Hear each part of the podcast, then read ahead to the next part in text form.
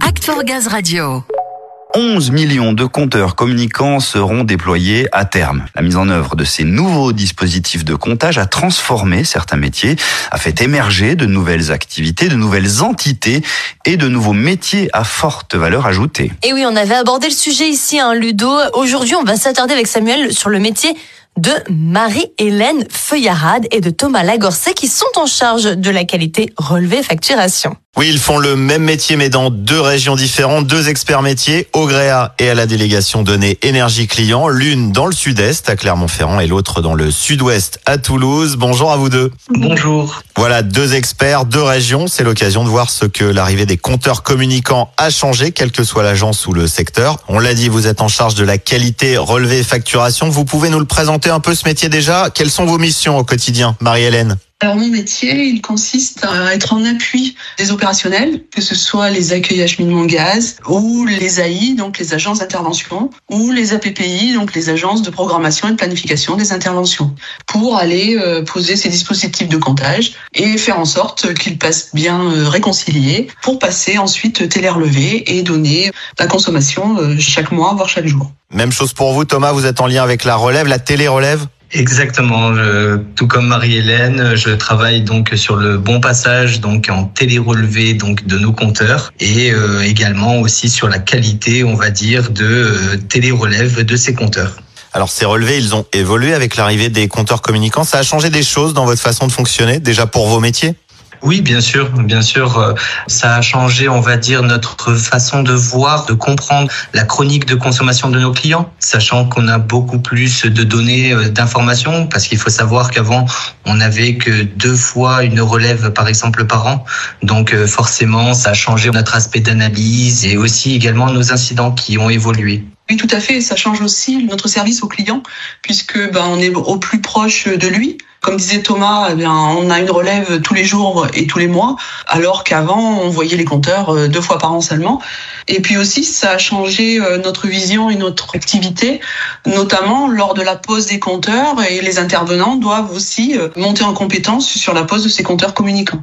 Vous avez senti côté client que ces compteurs communicants, c'était un vrai plus? Ce système, il a renforcé la satisfaction client? Je pense que dans un sens, oui, ça le conforte, on va dire, sur un peu notre professionnalisme, sur le fait de gérer complètement sa consommation, d'être en mesure de pouvoir euh, contrôler tout écart qui pourrait être rencontré sur son compteur.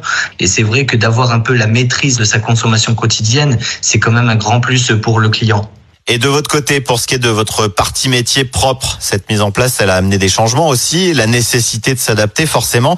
Il a fallu se faire à de nouveaux process, une autre façon de faire? Une autre façon d'analyse, effectivement.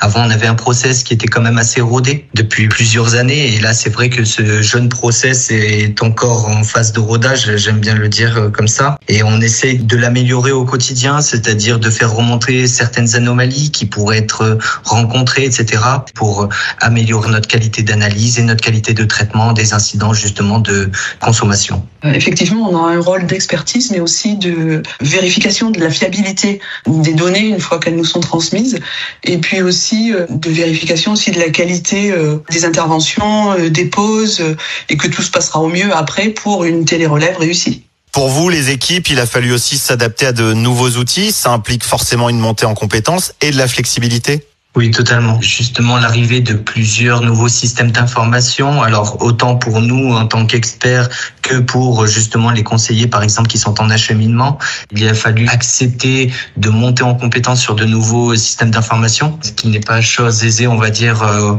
au quotidien, parce que toutes les nouveautés, c'est de nouveaux process à apprendre.